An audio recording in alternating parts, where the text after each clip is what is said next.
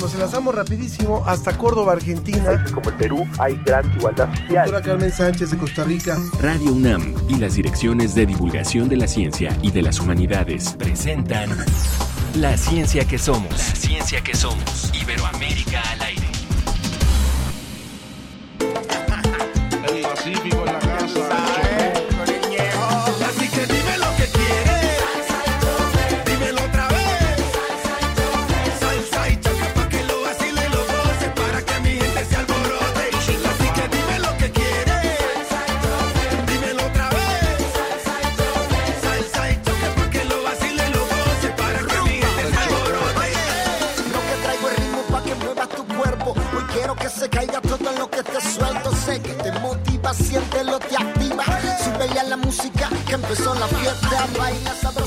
Qué buena música para empezar así. Hoy la ciencia que somos. Eh, dejémosla de fondo, que se sigue escuchando. Hoy con eh, escuchando a Choc Quip, este grupo de salsa que la verdad es que nos prende, nos mueve para tener un buen viernes, para empezar bien un fin de semana, o si usted nos escucha en sábado, o si usted nos escucha en domingo, no importa el día que sea, la música siempre es buen acompañante. Y de esta forma, hoy Ana Cristina Olvera y Ángel Figueroa les saludan para una nueva emisión de La Ciencia que Somos. Ángel, muy buenos días y además que siempre estamos buscando en este programa de la mano de nuestro equipo de producción, eh, Ricardo Pacheco, Roberto, traerles nuevas opciones de música que vienen de toda América Latina e Iberoamérica. Y siempre pues le agradecemos mucho por sintonizarnos. Tenemos todos los temas más importantes de tecnología y humanidades y hoy saludamos especialmente a la estación Radio Delfín en el 88.9 de FM que nos transmite en Ciudad del Carmen, Campeche. Un saludo hasta allá Campeche, esperemos que no esté haciendo tantísimo calor como en otras partes del país. Acompáñennos porque tenemos mucha información interesante en esta hora. Vámonos con un poquito más de Chuck Quip Town y le presentamos lo más importante para hoy.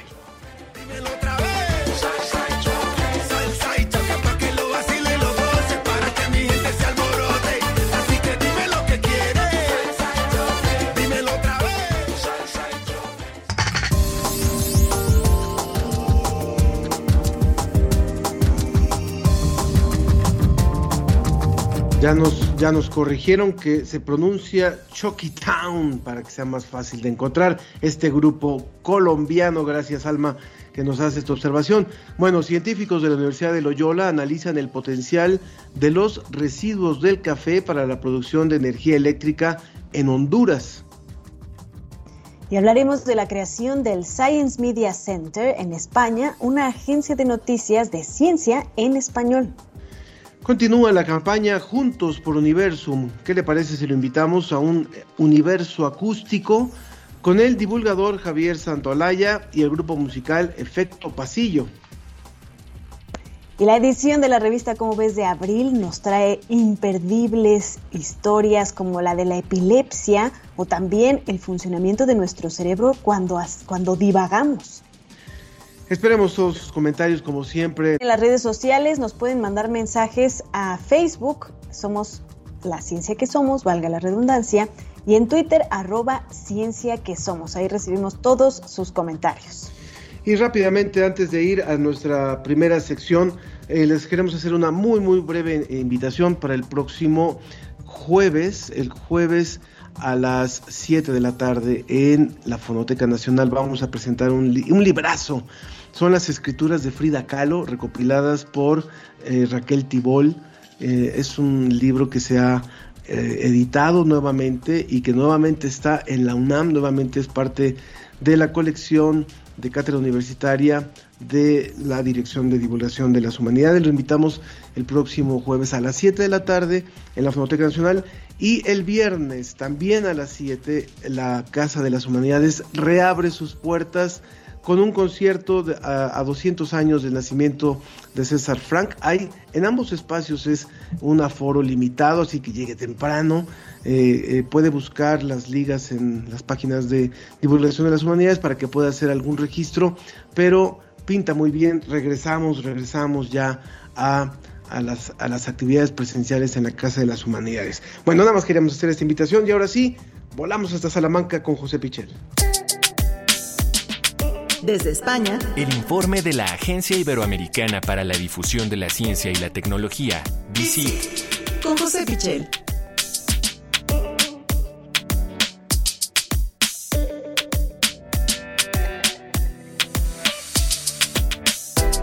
Bienvenido, querido José. Como siempre, nos da mucho gusto saludarte. Hola Ángel, ¿qué tal? Muy bien. Bueno, pues si te parece, eh, empezamos con la primera noticia que, que tenemos que comentar eh, hoy, en el, día de hoy, que eh, nos ha resultado muy interesante, eh, realmente curiosa. Es una publicación internacional que salió en la revista Science y nosotros en la agencia DICIT la recogemos eh, a través de nuestra sección de España, pero como digo, participan muchísimos países en, este estudio que nos habla de que la urbanización, es decir, el hecho de que los humanos eh, generemos nuevos espacios dominados por las ciudades, está modificando las características de algunas especies vegetales y lo está haciendo de una forma muy importante pero eh, cuando hablamos de modificar esas características, nos estamos refiriendo a que hay una adaptación evolutiva.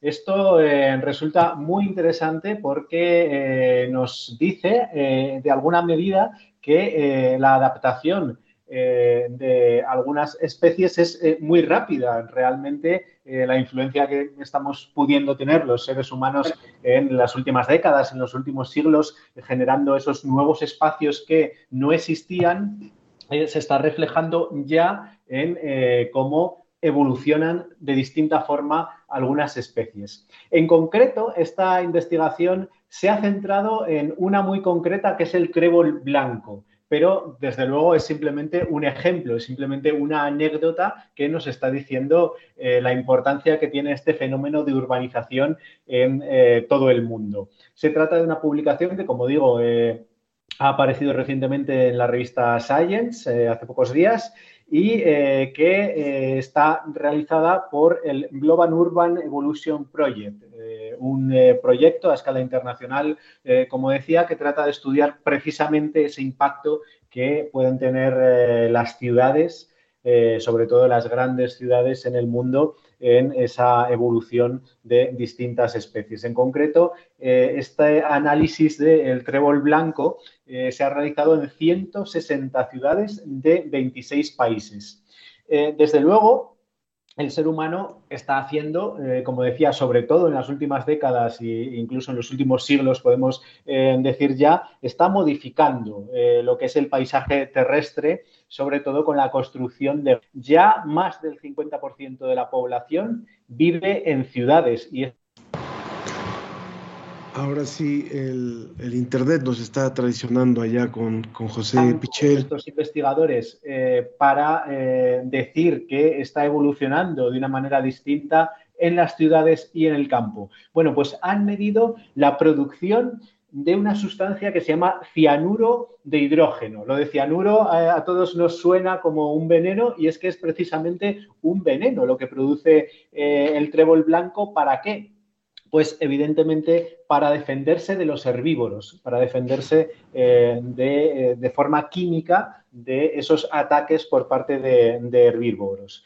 Eh, resulta que eh, los científicos han encontrado que en el 47% de las ciudades analizadas los niveles de este compuesto, el cianuro de hidrógeno, eh, son mucho más bajos que en el campo, que se está notando ya esa adaptación evolutiva. Es un eh, rasgo muy importante que, que están encontrando y que tiene que ver, como nos podemos imaginar, con el hecho de que en las ciudades no sufren, eh, esta, esta, especie no sufre esos ataques de, herbívoros, con lo cual no necesita producir ese compuesto. Es una adaptación muy rápida a las nuevas condiciones ambientales que se encuentra. Eh, todo esto, evidentemente, pues eh, nos muestra cómo la urbanización está influyendo en la conservación de las especies, en las plagas, en las enfermedades.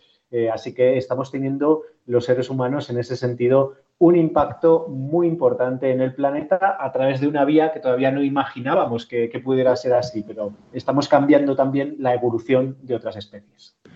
Vaya. Sí, esto, esto ya es innegable, ya no podemos evadir el, efecto que estamos teniendo los seres humanos en todo el planeta. Y bueno, la siguiente nota, José, habla un poco de cómo la basura de unos puede ser el tesoro de otros. Sí, eh, muchas veces tenemos problemas con los residuos que generamos, sobre todo cuando se trata de actividades muy intensas en determinados eh, lugares y en este caso eh, viajamos hasta Honduras para hablar de los residuos del café. Honduras es un eh, gran productor de, café, en particular hay algunas provincias de Honduras, eh, Marcala y Santa Rosa de Copán, eh, son las provincias con más cooperativas de producción de café de toda Centroamérica y eso genera problemas de residuos por una parte, pero también genera nuevas oportunidades por otra. Y esto lo hemos conocido a través de científicos de una universidad española que están cooperando allí en, Honduras. Es la Universidad de Loyola, que eh, tiene su sede en Andalucía, en, en Sevilla y en Córdoba. Eh, ellos están investigando cómo eh, ese recurso, el café, que es un recurso tan importante para la economía de la zona, se puede transformar para producir energía, para producir biocombustibles. Fijaros eh, qué importancia tiene esto también en esta época en la que todos estamos tan preocupados por los precios de los combustibles y también por el impacto que tiene todo esto en, el medio ambiente. ¿no? Bueno, a la hora de de recoger el grano del café, que es finalmente eh, lo que se utiliza. Eh, hay muchos procesos, hay un proceso de lavado, de secado, de trillado. Eh, todo esto genera grandes residuos. Y digamos que se dividen esos residuos en dos partes. Por una parte, sí que se están utilizando ya como abono, como fertilizantes. Eh, de alguna manera estamos generando ya una economía circular en, estas zonas, pero sigue habiendo una gran parte, porque el volumen de residuos del café es eh, muy elevado, sigue habiendo una gran parte que se desecha simplemente en la tierra y produce contaminación y, además un tipo de contaminación eh, allí en Honduras eh, también muy importante porque eh, acaba en los acuíferos, con lo cual tenemos un problema importante incluso para el abastecimiento humano. Eh, lo que proponen estos investigadores es, eh, igual que otros residuos agrícolas o incluso cultivos que se eh, dedican directamente a la producción de biocombustibles, es estudiar la manera de aprovechar lo máximo posible estos residuos de, del café para convertirlos en diésel, en biodiesel, que pudiera servir incluso para las propias eh, maquinarias eh, que tienen que ver con eh, la producción de, del café, con lo cual se estaría cerrando el círculo de, alguna manera. Sería un proyecto muy interesante. La idea es que van a montar un laboratorio allí en Honduras, un laboratorio de biogestión, de fermentación, para obtener los mejores rendimientos posibles. Así que un proyecto interesante, un proyecto ilusionante que eh, nos habla de cómo podemos eh, no solo no contaminar manteniendo una producción, sino también eh, generando nuevas energías eh, mucho más limpias de las que actualmente utilizamos. Muy importante que las industrias empiecen a pensar en todo este manejo de residuos y que se puedan aprovechar para lo mejor posible. Pues muchísimas gracias, como siempre, José, por esta información siempre interesante. ¿Dónde encontramos eh, la liga, la, la, información completa de todo que, lo que nos has dicho? Eh, estas noticias y muchas más en la Agencia Iberoamericana para la Difusión de la Ciencia y la Tecnología, DICIT. Eh, cualquier oyente eh, lo tiene en www.dicit.com en noticias de todos los países de Iberoamérica. Un abrazo Gracias. grande.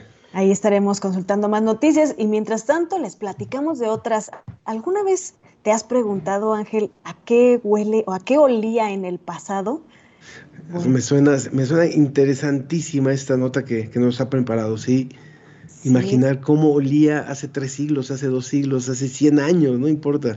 Exacto, siempre que llegamos a una ciudad, pues tiene un olor particular o, o un, un pueblo o un lugar pues los olores antiguos también pueden aportarnos información sobre aspectos generales del pasado como la jerarquía social o la identidad de un grupo.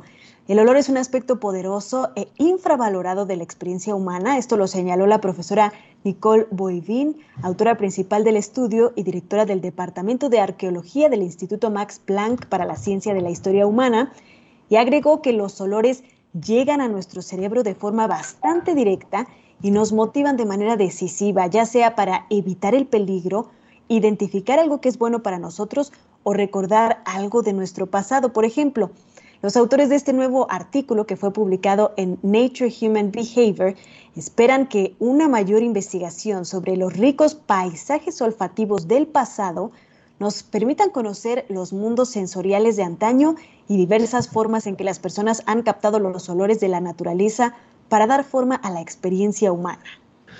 Apasionante, ojalá que se pueda, que se pueda recrear y que podamos conocer más a partir de esto. Bueno, no tenemos mucho tiempo, así es que nos vamos corriendo al diccionario de las emociones, hoy para hablar de la melancolía.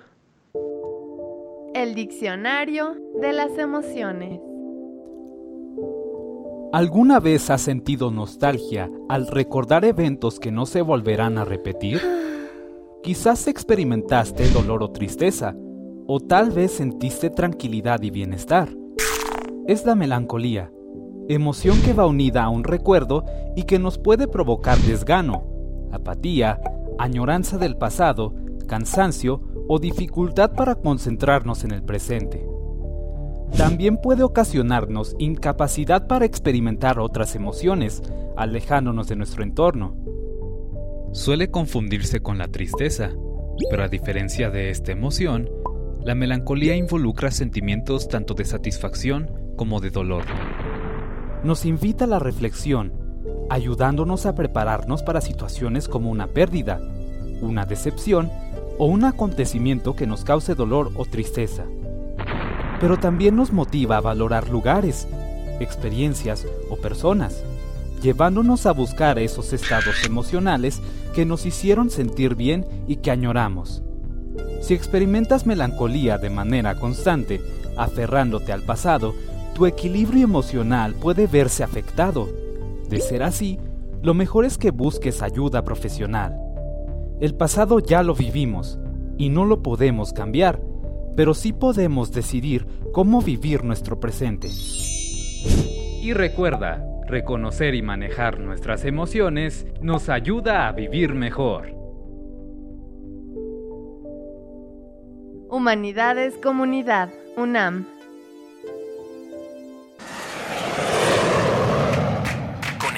Conectados con Iberoamérica. Conectados con Iberoamérica.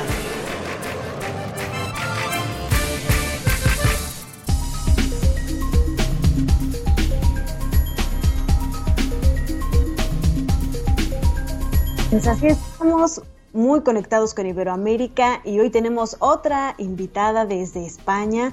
Ella es Pampa García Molina, es periodista y divulgadora científica y coordinadora y redactora del eh, eh, eh, coordinadora y redactora jefa del Servicio de Información y Noticias Científicas SINC, la agencia de noticias científicas de la Fundación Española para la Ciencia. Ella está interesada en las ciencias, en las humanidades y la relación que tienen estas dos y también tiene una maestría en Periodismo y Comunicación de la Ciencia por la Universidad Carlos III de Madrid. Y hoy viene a hablarnos de un proyecto muy interesante que se acaba de lanzar, que es el Science Media Center de España, un proyecto que se suma a, esta, a este ecosistema de medios de ciencia en español de una forma muy interesante para ponerse a disposición pues de todos nosotros, de cierta forma, los que nos dedicamos a comunicar ciencia en español, a hacer eh, periodismo, comunicación, difusión de la ciencia y que muchas veces cuando surge un tema nuevo científico, nos es difícil recurrir a diferentes fuentes porque la ciencia, desafortunadamente, en su gran mayoría en esta época, en esta era, se hace en inglés. Ha habido momentos en que se, se había hecho en latín, en francés. En nuestra era es en inglés. Entonces necesitamos medios que nos acerquen la información de primera mano en español. Bienvenida, Pampa. Cuéntanos un poco acerca de este Science Media Center. Hola, muchísimas gracias por haberme invitado a este programa. Eh, os cuento sobre el Science Media Center España. Eh, el origen del Science Media Center España, como antes ha comentado Ana Cristina, está en la agencia SYNC, que ya llevamos muchísimos años trabajando. La agencia SYNC nació en el año 2008 dentro de la FECIT, de la Fundación Española para la Ciencia y la Tecnología, y como quizás ya sepáis, eh, bueno, pues es una agencia que se dedica a hacer materiales periodísticos ya terminados para, mm, para, ayudar a los periodistas a cubrir mejor la información sobre ciencia, pero también para el gran público. En la agencia SYNC publicamos reportajes, noticias, entrevistas, etcétera, sobre la ciencia que se hace en todo el mundo, en España, en Latinoamérica, con especial cariño a esos dos públicos, pero en todo el mundo. De hecho, un dato curioso es que en Agencia Sync eh, la mitad de nuestro público procede de Latinoamérica. Es una cosa que a nosotros nos gusta mucho decir. Eh, hace ya mucho tiempo en Sync empezamos con la idea de crear un Science Media Center porque hay siete ya eh, repartidos por diferentes lugares del mundo, pero no había ninguno ni en España ni tampoco en lengua hispana. Con lo cual pues empezamos a trabajar en este proyecto ya en el año 2019, hace tiempo, después llegó la pandemia, paramos ese proyecto porque teníamos una avalancha de trabajo que hacer con toda la cobertura informativa de la COVID-19 y lo hemos retomado en 2021, de manera que, bueno, llevamos ya mucho tiempo trabajando en esto. Durante 2021 hemos trabajado muy duro para poner en marcha este proyecto y acabamos de salir al aire. El 25 de marzo, la semana pasada, justo hace una semana en este momento, eh, eh, lo presentamos en un evento aquí en Madrid.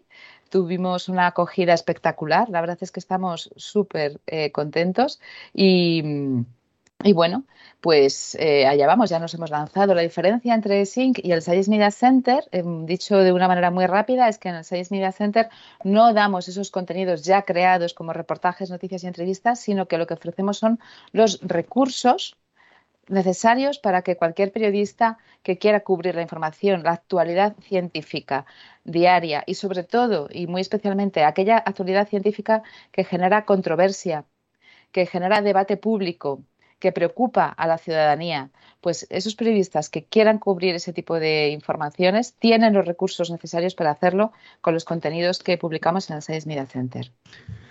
Pampa, muchas gracias por estar con nosotros también eh, y también preguntarte eh, en torno a esta nueva herramienta.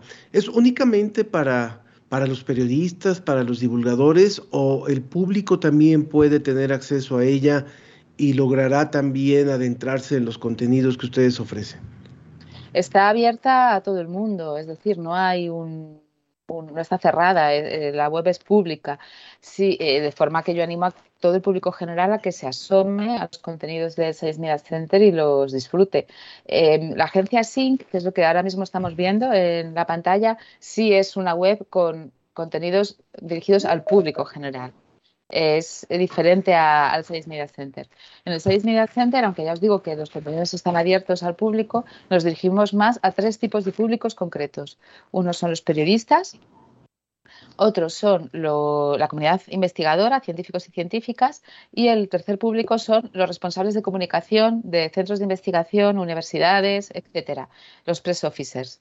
Entonces, a esos tres tipos de públicos les damos tres eh, servicios diferentes. A los periodistas les vamos a ofrecer estos contenidos fiables sobre ciencia y reacciones de voces expertas sobre los temas que estén de actualidad y que sean polémicos a los científicos y científicas, ingenieros, ingenieras y otros expertos, pues eh, les vamos a ayudar a que se involucren como fuentes eh, con los medios de comunicación, porque creemos que eso es muy importante, porque si ese espacio no lo ocupan los expertos, pues se queda vacío para los charlatanes o para los todólogos, los que opinan sobre cualquier cosa, y a los gabinetes de comunicación, a los responsables de prensa, les vamos a dar recursos y un altavoz internacional para sus investigadores e investigadoras. Y creemos que también esa parte es muy importante porque ese es un trabajo muchas veces oculto que muchas personas no conocen, pero bueno, pues son todos esos periodistas que trabajan en los medios de en los organismos de investigación y que también están haciendo un trabajo muy importante en la difusión de los resultados.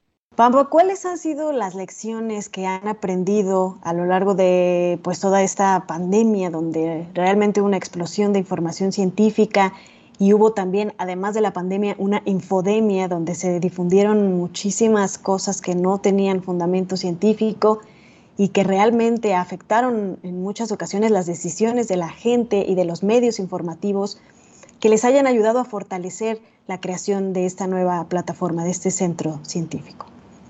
Pues eh, hay algo que aprendimos desde el principio de la pandemia y fue que en realidad estábamos haciendo exactamente el mismo trabajo que hacíamos siempre, pero con una intensidad multiplicada por mm, un millón.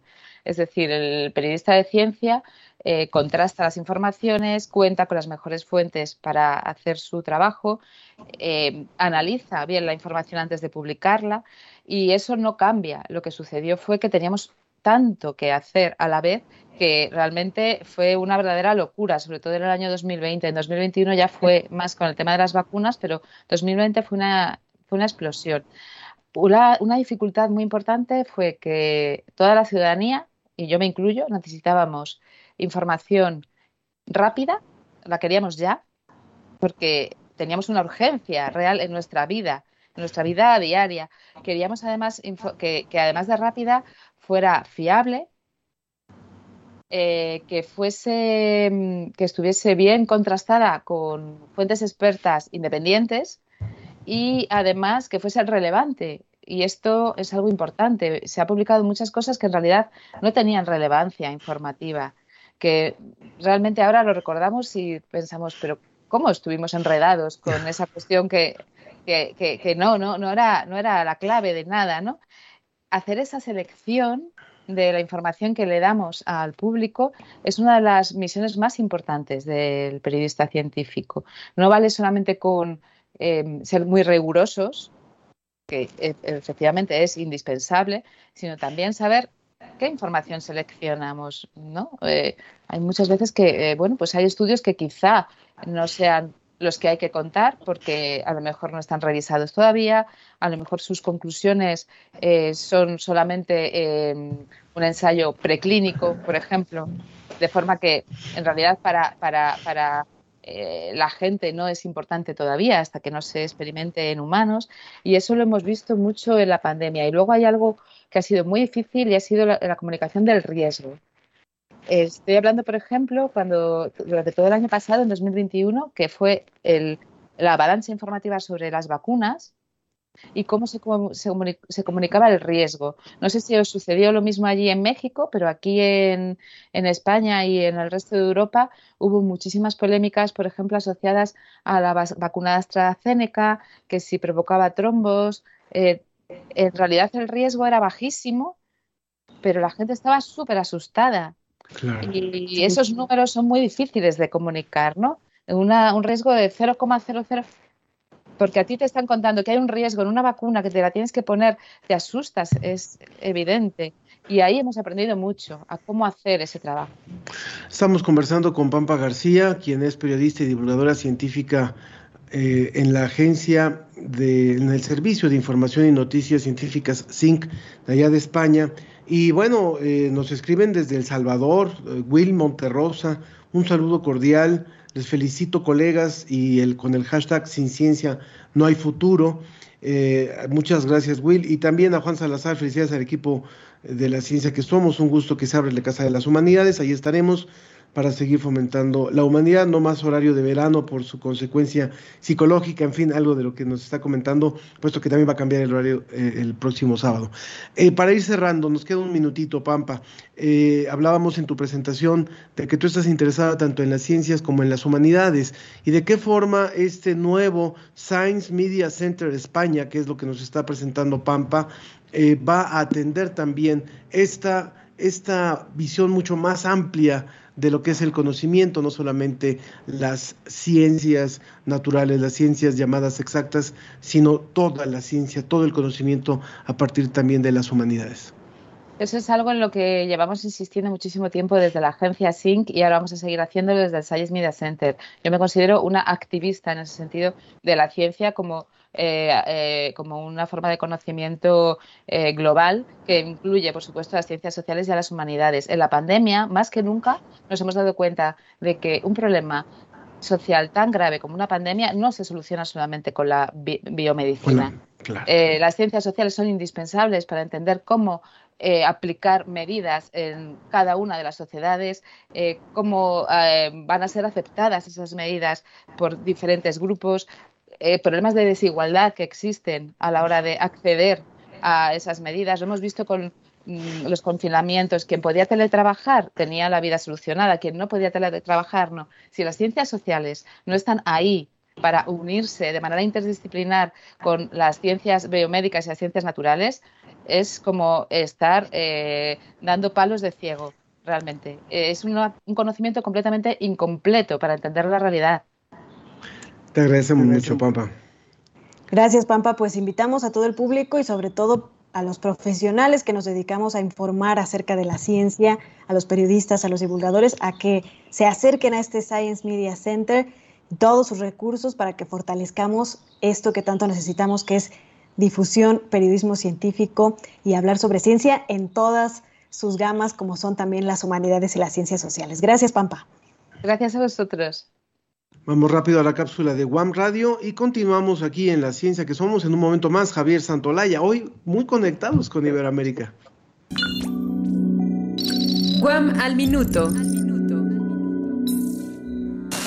La estación de la Universidad Autónoma Metropolitana, UAM Radio 94.1 FM, ha construido una nueva relación con las audiencias al incluirlas en sus proyectos de manera activa y colaborativa, afirmó la defensora de las audiencias de la estación, Gilda Saray Gómez González, al colaborar en el programa especial Audiencias y Participación Social 11 años de UAM Radio. Este programa también contó con la participación de la directora de producción y planeación de Radio Educación, Adriana Solorzano Fuentes, quien consideró la defensoría de las audiencias como la conciencia ética de un medio.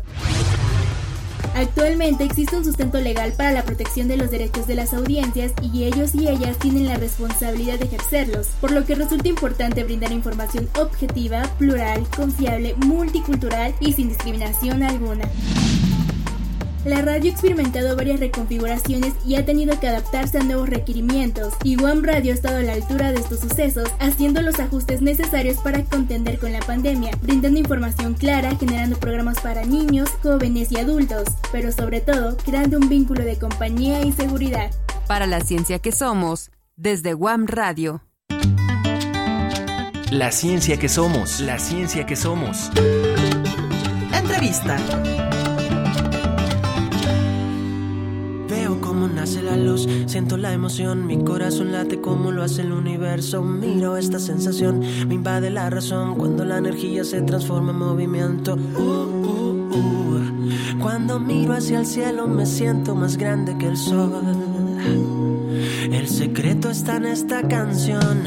Siento en mí una gran. Este, esta música que estamos escuchando justamente será parte del, del espectáculo, de la presentación que hará muy pronto Javier Santolaya en, en Universum. Javier finalmente es un viejo amigo de Universum, de la Dirección General de Divulgación de la Ciencia, y nos da mucho gusto tenerlo aquí también. Él es doctor en física de partículas y divulgador científico. Fue de los que generaron hace ya muchos años este grupo llamado The Big Bang eh, Ciencia, eh, allá en España, este grupo de monologuistas de ciencia que han ido generando y generando nuevas, nuevos grupos, nuevas personas formadas en los monólogos de ciencia y por eso nos da muchísimo gusto que muy pronto estará aquí en México la próxima semana, el 6 de abril. Bienvenido Javier, te escuchamos, te vemos y te saludamos desde México, en donde muy pronto estarás para poder participar en este espectáculo llamado Universo Acústico. Así es, muy buenos días Ángel, Ana Cristina, un placer estar con ustedes y presentarles esta locura que hemos montado Efecto Pasillo y yo, porque de verdad que nos hace mucha ilusión, además con el público mexicano y la UNAM, que es mi segunda casa, así que wow, emocionado es poco. Javier, ¿cómo ha sido, cómo ha sido este, este viaje para encontrar en la música también divulgación de la ciencia? ¿Cómo es que se juntaron tú y Efecto Pasillo y que crearon estas canciones con tema científico? Pues hay dos cosas aquí, dos historias muy bonitas. Una es que yo soy amigo de uno de los miembros del grupo, del batería, desde chiquitito, desde el colegio. Y yo le vi crecer musicalmente y vi cómo su carrera iba creciendo y cómo iba ganando popularidad. En España se hizo número uno, se hicieron súper famosos. Y él, bueno, es una persona a la que admiro muchísimo, como amigo, por supuesto, pero también como profesional. Entonces, colaborar con alguien que, que es tu amigo del alma, que desde pequeño soñabas, los dos en el, en el colegio nos sentábamos juntos, éramos inseparables en la escuela y siempre estábamos algún día tú y yo, algún día tú y yo. Entonces, eso por un lado. Y por el otro, como divulgador de la ciencia, envidio mucho a las artes y los espectáculos, envidio mucho al teatro, a la comedia, envidio a la música, porque son capaces de generar unas emociones que dejan un sello eh, para toda la vida. Todos recordamos conciertos que nos han hecho vibrar, todos recordamos alguna obra de teatro que nos hizo llorar, y son esas emociones las que yo creo que si consigue la ciencia despertar, hace que el conocimiento eh, lleve esa, ese sello imborrable para siempre. Entonces yo, por eso que siempre he creído que la ciencia, si se alía con las artes, sale ganando, porque gana esa espectacularidad, gana esa emoción, gana esa vibración y en particular la música, que es a mí el arte que más me gusta, toco el piano, soy súper fan de la música y en particular del grupo Efecto Pasillo, así que juntando música y ciencia yo creo que se consigue un mix que es explosivo y es precisamente lo que queremos hacer. Vale la pena decir que para la presentación de Javier Santolaya ya se agotaron los boletos para quienes vayan a asistir de forma presencial a la explanada del Museo Universum. Ya se han agotado los boletos, pero no así para poder eh, eh, ver la presentación a través de streaming. Entonces les recomendamos muchísimo que accedan a la página de Universum, que vean ahí dónde conseguir los boletos para el streaming y puedan seguir esta eh, presentación que se hará el próximo 6 a las 5 de la tarde en Universum, en el Museo de las Ciencias. Javier, recuérdame si, si estoy en lo correcto hace, habrá sido unos 15, 12 años que fue la, vez que yo te vi por primera vez con este Big Bang en Ciencia, eh, tal vez en alguna presentación en Brasil o tal vez en España. Y de allá para acá ha habido una evolución también en los monólogos de ciencia y en la comunicación de la ciencia. ¿Qué, qué cachas tú? ¿Qué, ¿Qué adoptas a partir de una experiencia como la pandemia para volver a estar frente a un público cara a cara ahora en México? Bueno, creo que ya has exagerado con 12 años, me estás llamando viejo. no, pero por lo menos unos 10, yo creo que sí. Este, eh, no, empecé en 2014, es decir, van a ser ahora 8, años. Bien. Sí, sí, sí, 2013, 2013, eh, 9. Y eh, bueno, la pandemia ha traído cosas de todo tipo. es verdad que ha fomentado lo virtual, pero ahora poco a poco estamos regresando a la presencialidad y retomando todo eso de bueno que tiene, ¿no? El contacto con la gente, el cara a cara, el poder saludar después de la actuación. El vivo tiene muchas cosas que son irreemplazables. Y ahí estamos recuperándolos. Entonces, bueno, de la pandemia hemos aprendido mucho y sobre todo a valorar eh, lo afortunados que somos de poder salir a la calle, juntarnos con otras personas y dar un abrazo, que son cosas que dábamos por eh, sentadas, pero este 2020 nos hizo darnos cuenta de que eh, las cosas pueden ser complicadas y hay que valorar cada minuto y bueno, pues volver a subirme a un escenario y hacerlo en la UNAM para mí es un regalo. Javier, universo acústico, platícanos un poco qué es lo que van a poder escuchar con estas canciones que van a estar sonando ahí con efecto pasillo en la explanada de Universum, pero también a través de streaming, de internet, con unas palomitas, qué es lo que van a poder aprender en, esta, en este show. Sí, se llama Universo Acústico y el subtítulo me gusta mucho porque también es muy descriptivo, es, algo así como un viaje musical por el cosmos. Y es precisamente lo que va a ser. La idea es hacer un viaje, eh, hice la canción con efecto pasillo que se llama Universo, donde intentamos trasladar la emoción que siente un amante de la ciencia por explorar el cielo, por mirar al cielo, la emoción del sentimiento cósmico, que hablaba Einstein de ella, del mirar al cielo y asombrarse por la magnitud del lugar en el que vivimos y la belleza natural que nos rodea.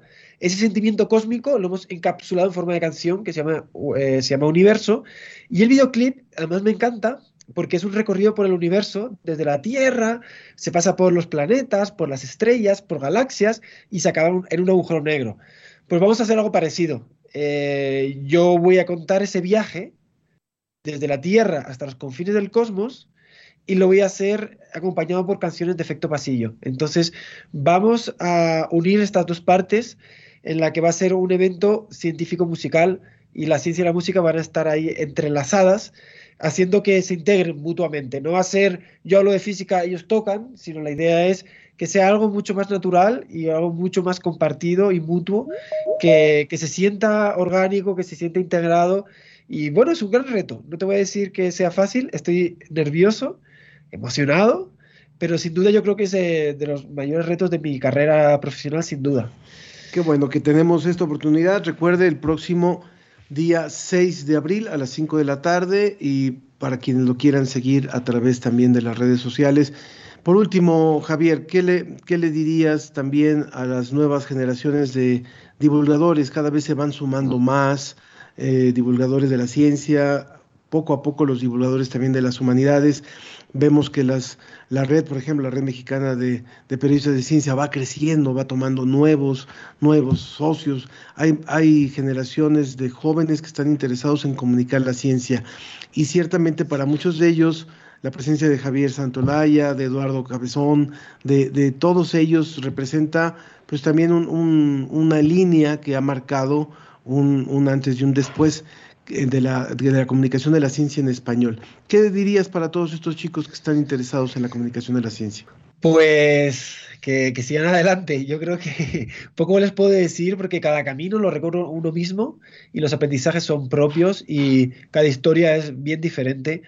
Y bueno, pues eh, todo lo que le puedo decir, que yo creo que lo más importante es que perseveren, porque es una carrera que es compleja, que es complicada, ustedes mismos lo saben, porque llevan trabajando en comunicación de la ciencia mucho tiempo y, no es un camino sencillo, eh, que se construye eh, en base a, la pasión por lo que hace uno y lo más eh, importante, por lo tanto, es mantenerla. Creo que lo, más difícil y lo más importante es con lo difícil que es hacer una carrera de, de divulgación, una carrera de comunicación, es, es no cejar, no desvanecer y no atenuar su pasión. Entonces, que encuentren el motor que les hizo amar lo que hacen y que lo cuiden, que lo cuiden mucho, que no lo que no permitan que se marchite, porque es, es, lo que suele ocurrir y lo peor que te puede pasar es que pierdas la pasión y que te acabes ahogando por las propias dificultades, porque no es un camino fácil. Así que ánimo, perseverancia, visión a largo plazo y, y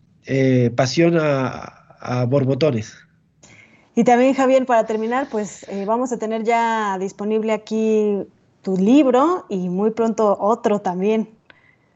Sí, sí, sí. Además de decir, eh, mi libro llega por fin a México.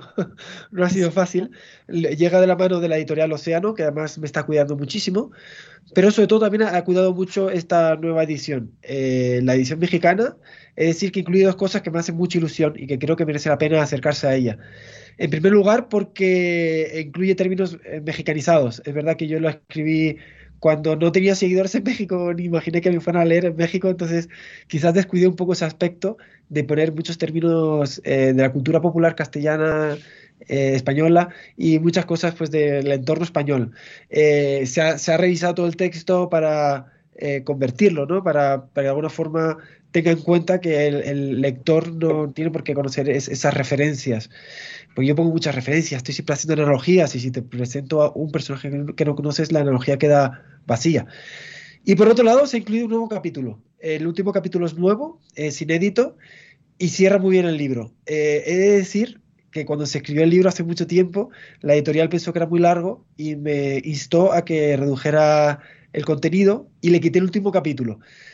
Eh, ahora que lo recuerdo con, con, con, el tiempo que pasó, eh, me, me, dio, me, da pena porque eh, muy bien el libro y creo que incluirlo de vuelta hace que el libro gane mucho porque cierra el libro. O sea, realmente es un capítulo que es importante para entender también un poquito el contexto de todo el libro y bueno, pues se ha recuperado para mi mayor eh, fortuna, para mi mayor alegría y además, respondiendo a toda la pregunta, ese capítulo enlaza muy bien con el siguiente libro, porque ese último capítulo habla de mi experiencia en el CERN de forma muy, muy resumida, y lo que hago en el siguiente libro es expandirlo. Entonces, to, todo, todo el libro último está centrado en este último capítulo, que bueno, que va a ser una locura, que sale en septiembre y que me tiene llorando todos los días de, del chorro de emociones que supone enfrentarte a la página, pensando en la gente, son meses trabajando sin ver el resultado y bueno, con muchas ganas de que la gente lo disfrute porque yo creo que me está saliendo algo muy bonito.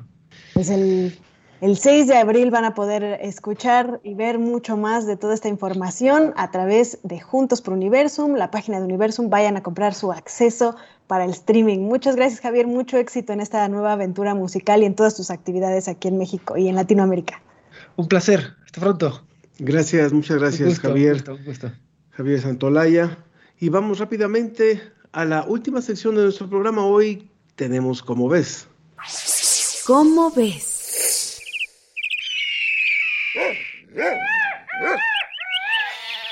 Una de las investigaciones de Aristóteles lo llevó a descubrir que varios animales compartían las mismas estructuras anatómicas. Con base en ello, comenzó a clasificarlas. Esto sentó las bases de la anatomía comparada.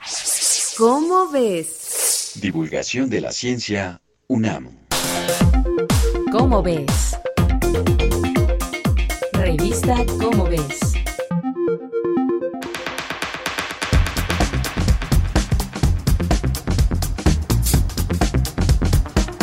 Ya está con nosotros nuestra querida Estrella Burgos, editora de la revista Cómo ves, para contarnos qué vamos a poder ver este mes de abril en la revista Estrella. Bienvenida, siempre es un placer tenerte aquí. Muchas gracias, Ana Cristina, Ángel. También para mí siempre es un placer estar en el programa. Muchas gracias. Pues bueno, yo diría que está buena esta revista. La de abril nos viene bien ahora que ya medios, medio pensamos que estamos saliendo de la pandemia, medio. Eh, mira, la portada es de dos, es un artículo de dos psicólogos de la Universidad Michoacana. Uno de ellos edita una revista de psicología ya y se llama La mente errante y es sobre las divagaciones mentales. Y, esta tendencia, pues muy humana, que tenemos a, a, no estar en el aquí y en el ahora, sino en el pasado o especulando sobre el futuro.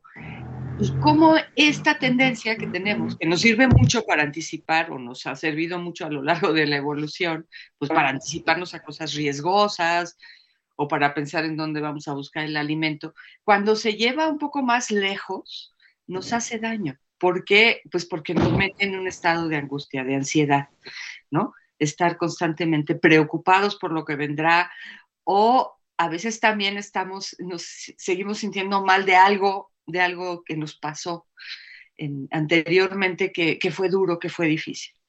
Entonces, explica por qué llevarlo a un, a un nivel más, más alto es malo es malo para nuestra salud, para nuestro bienestar, y qué podemos hacer para, pues, tratar de estar más aquí ahorita, ¿no? Y no en estos dos espacios. Parece que pasamos una buena cantidad de tiempo fuera del presente. Entonces, el artículo explica eso y, y habla, pues, por qué ex exagerar esta situación es malo. Y bueno, por supuesto, recomienda una de las cosas que se recomiendan ahora mucho y que ya están más estudiadas, es un tipo de meditación, que es la meditación de atención plena o mindfulness, pues que nos ayuda a estar aquí. Por ejemplo, yo con ustedes aquí en este programa el día de hoy no estar pensando en otras cosas, ¿no? Eh, pero ¿por qué es importante hacerlo? Y cómo además esto se pudo haber exacerbado mucho con, la, con el confinamiento, ¿no? Por la pandemia. Entonces, ahora que estamos saliendo, como que tenemos que, que volver a ponernos en forma, en más de un sentido. Eso viene, eh, los otros artículos, bueno, viene una historia de la epilepsia, de Ingrid Tokun, que es una colaboradora frecuente de la revista, que es muy interesante porque a, a, mí lo que me impresiona de esta historia es como cosas que antes se, porque no se sabía, ¿no? se interpretaban como posesiones satánicas, como cosas así, ¿no? Pues ahora hemos descubierto pues que es un problema eh, de, neurológico, que el cerebro está como sobrecargado, es un problema de, de electricidad en el cerebro, pero va contando cómo se fue estudiando esto y también cómo la gente que padece, que padecía epilepsia, pues, pues la pasaba triplemente mal, ¿no? porque no, no solo tenía una enfermedad, sino que además se le atribuían un montón de características espantosas. Y habla un poco ya más de la época moderna, donde afortunadamente ya hay maneras de, de tratarla. Otro aunque, aunque no, no, dudo que haya todavía una, una buena parte de la población que, que, desconoce algunos elementos básicos para el tratamiento de la epilepsia y que es más frecuente de lo que creemos, ¿no? Yo creo que sí, porque además es el tipo de cosas que en, en las familias pues tampoco se, se hablan, ¿no? Exacto. Porque son enfermedades que vienen con un estigma histórico, sí. completamente inmerecido. Eh, otro que está para que se rasquen es el de los compañeros de cuarentena. ¿Con quién estamos todos los días y con quién estuvimos muy estrechamente en la pandemia? Pues con los ácaros, que están en todos lados, incluso en nuestra cara. incluso en nuestros ojos. Pero esos de la cara y de las pestañas, eso, esos, esos nos ayudan cuando no hay demasiados. Pero es impresionante descubrir que vivimos acompañados de unos bichitos que son francamente muy feos y tienen mucho y son parientes de las arañas. Entonces, estos son los tres principales. Eh, desde luego, si me da tiempo, comentarles algo de las secciones fijas. Eh, bueno, tenemos uno de Luis Javier Plata, que en su sección será que habla de, del asunto de las extinciones y el cambio climático. Y es una cosa muy interesante porque pues el cambio climático es una cosa que ya nos está pasando, pero que sabemos que sus peores consecuencias son más a largo plazo. Pero ahorita a corto plazo tenemos, tenemos el gran problema de extinciones de muchas especies por cosas que no son el cambio climático, sino nuestras acciones ahorita, ¿no? De deforestar, de, empujar especies a otros lados. Bueno, un poco también a eso le debemos la pandemia, ¿verdad? Por andarnos metiendo donde no nos llaman. Entonces, este artículo pone el acento en decir, sí, el cambio climático, por supuesto, que afecta la, la biodiversidad más a largo plazo. Pero, ¿qué estamos haciendo ahorita para frenar esta, esta, pues esta extinción bastante preocupante? Y luego, bueno, yo escribí ahora uno sobre engañifas y emociones, y que, es, que tiene que ver con esta cuestión de por qué creemos en lo que creemos y cómo todo aquello que viene acompañado de una carga emocional en las noticias, en algo emotivo, tendemos a creérnoslo mucho más, aunque sepamos que la fuente no es confiable. Simplemente si nos mueve la emoción, y todas las noticias falsas, todo eso siempre vienen con una carga emotiva, siempre o te aterrorizan o te dicen, mira qué cosa extraordinaria, maravillosa pasó. Siempre van a tu emoción. Y, eso explica en parte por qué la gente se cree todo eso. Entonces hay que estar como en guardia, ¿no? Eh, hay más cosas, están por supuesto las noticias, hay muchas más cosas en la revista, ojalá que pues que vayan por ella a su puesto de periódicos o a nuestra oficina en, el Museo Universum o que la vean en línea en nuestras dos, nuestra revista digital o en nuestra página web, eh, porque creo que les va, les va a gustar y además, bueno, pues ahora ya no hablamos tanto de la pandemia, lo cual ha sido un descanso para todos. Que esperemos siga ese descanso y podamos leer todos esos maravillosos temas que incluye como... Muchas gracias, Estrella. Gracias a ustedes y pásensela bien en el aquí y en el ahora. Muchas gracias. Gracias, Estrella Burgos, que es la editora de la revista Cómo ves, de la Dirección General de Divulgación de la Ciencia de la UNAM. Gracias, Estrella. Buenos días.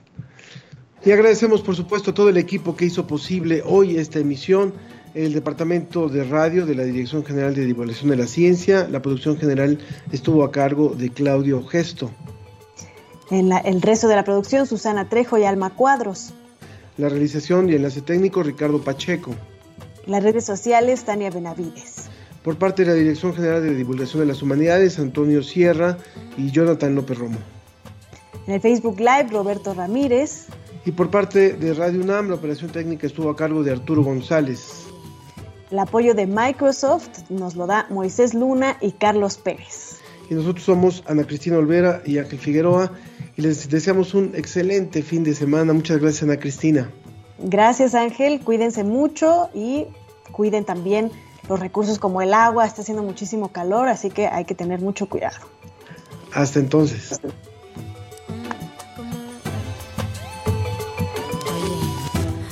Días a tu lado nunca han sido grises.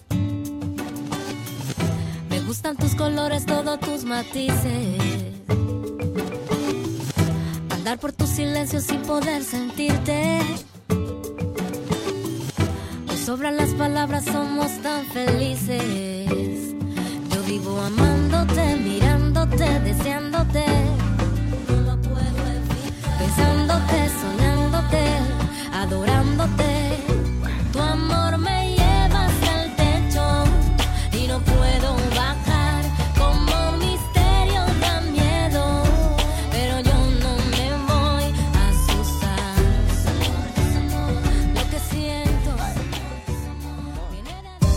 Esto fue La Ciencia que Somos. Iberoamérica al aire.